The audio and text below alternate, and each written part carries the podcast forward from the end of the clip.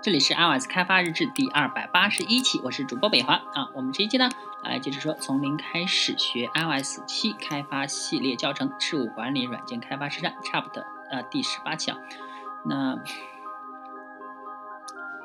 嗯，在之前呢，用户每当用户数据进行更改的时候，都会保存数据啊，添加一个新项目，删除一个项目，或者是勾选呃切换勾选状态，它所有的这些都在这个。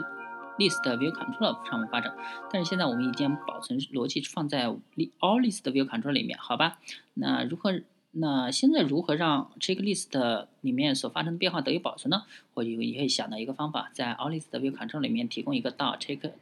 list view 的引用，然后当用户更改数据信息的时候，让它调用 save check list 方法。不过这样一来就产生了所谓的呃 child parent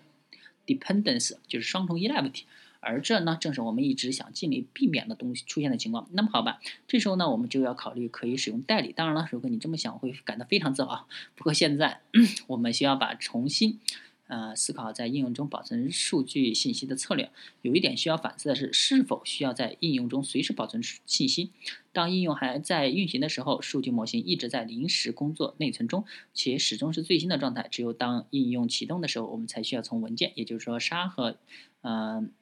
中长期内存中加载信息数据，之后就再也不需要了。然后我们就可以在临时工作内存时对数据进行调整。但是当改动完成之后，之前的文件就过时了。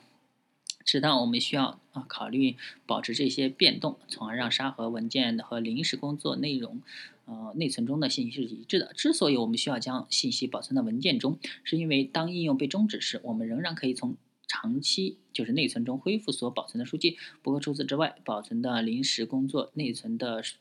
数据信息就足够我们在应用中使用了啊。因此呢，我们唯一需要明确的就是，呃，应用被终止之前，呃，将数据保存到沙盒的文件中。换句话说，只有当我们需要保证数据安全时候，才需要进行这种操作。这样会让代码会让这个应用更加高效，特别是当应用中啊需要大量处理大量的数据时，更是如此啊。同时，这种策略也会大大减少代码量，因此不再需要在用户呃数据信息进行更改后随时保存数据，而只需要在应用被终止前执行一次内容操作。那么，什么情况下应用会被彻底终止呢？不是关闭，而是终止。第一呢，就是当应用程序当用户在运行。应用的时候啊，这种情况下应用被终止非常罕见啊。早期的 iOS 版本并不支持多任务，比如说当应用接到电话的时候，可能就会干掉当时正在运行的应用。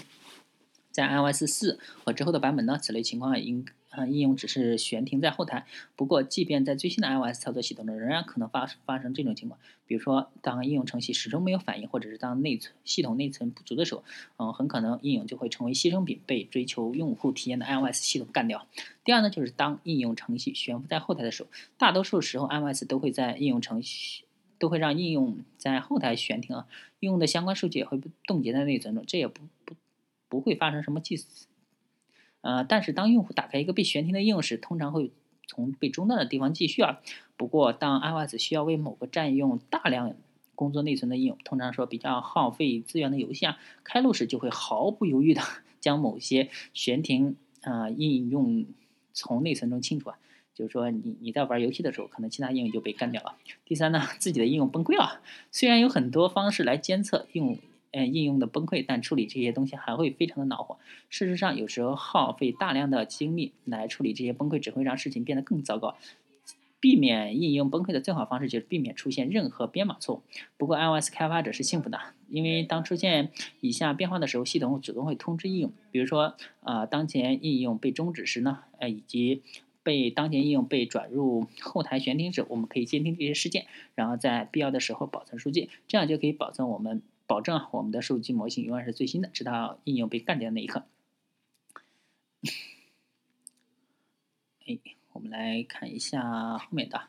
呃，想象我们的应用就是身体，而这个数据模型就是记忆和意识。当应用因为意外被干掉的那一刻，我们幸运的通过 iOS 系统把记忆和意识呃复制到了并上传到沙盒中。假如我们需要啊且有足够的重生点数，我们就可以在某一刻重新找到一个载体，然后将这一段数据模型加载。对于此类的消息通知啊，一个最理想的场景莫过于 application delegate。啊，我们此时并没有深入了解过这个对象，但事实上它是 iOS 开发中值得高度重视的一环，因为任何一个 iOS 应用或者游戏都有这样一个类啊，正如它的名字所暗示的，它是一个代理对象，其主要作用呢就是对所有的。和应用整体相关的消息做出响应啊，正是我们，正是在这里，我们就收到应用被终止啊，以及应用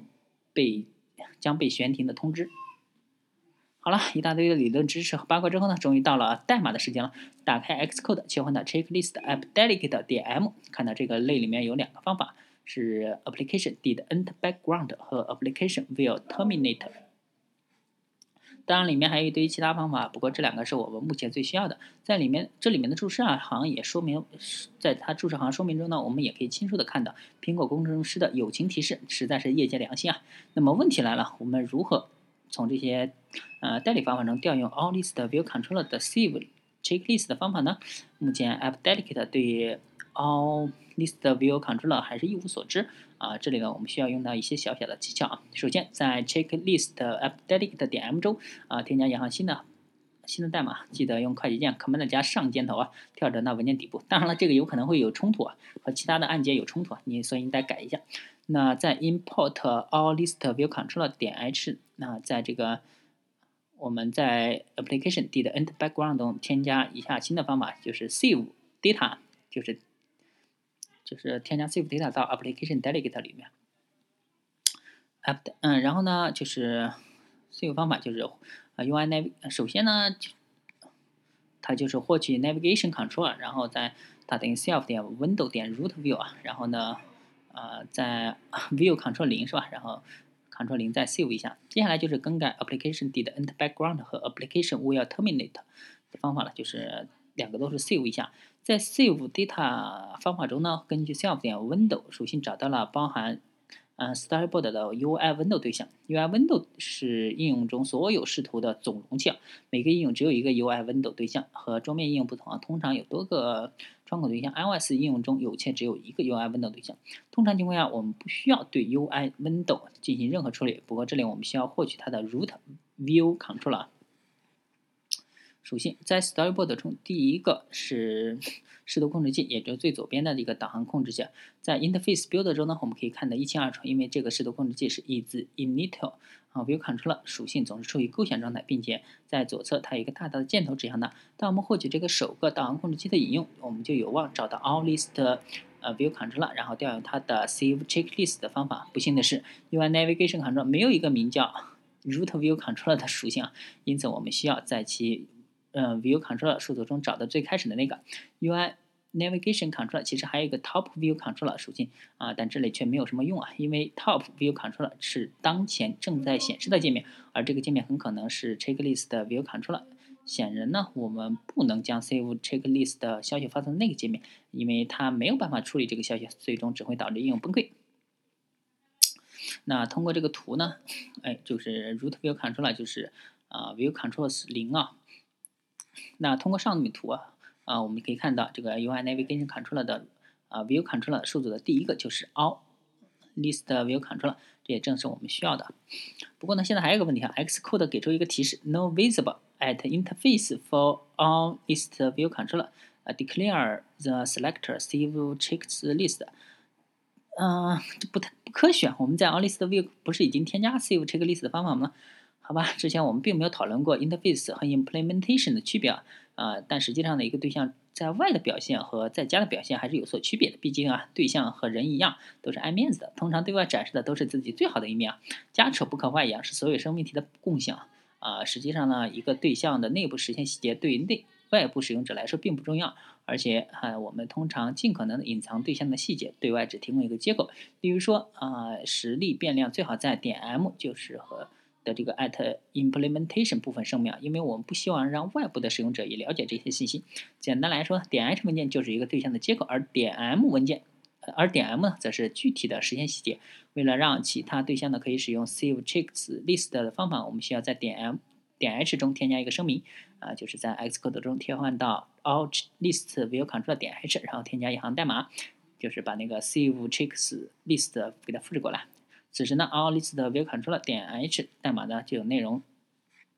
因为我们已经将嗯 save checklist 的方法呢添加到 at inter interface 部分啊，其他对象现在就可以使用它了啊。编译运行应用，然后添加一些 checklist，然后往往里其中添加一些事项，再设置一下勾选标志，在 simulator 中呢按 home 键让应用回到后台，使用 find 查啊查看应用的沙盒文件夹，里面呢有一个新的点 PDS 的文件啊，点击 xcode stop 来终止应用，再次呃编译运行程序。好，这下所有的事情还在里面，搞定收工。那关于 Xcode 的 Stop 按钮特别注意啊，当你按下 Xcode 的 Stop 按钮时，Application Delegate 并不会收到 Application via Terminal 消息通知，Xcode 会毫不犹豫地展上这个因因此呢，为了呃保证这个。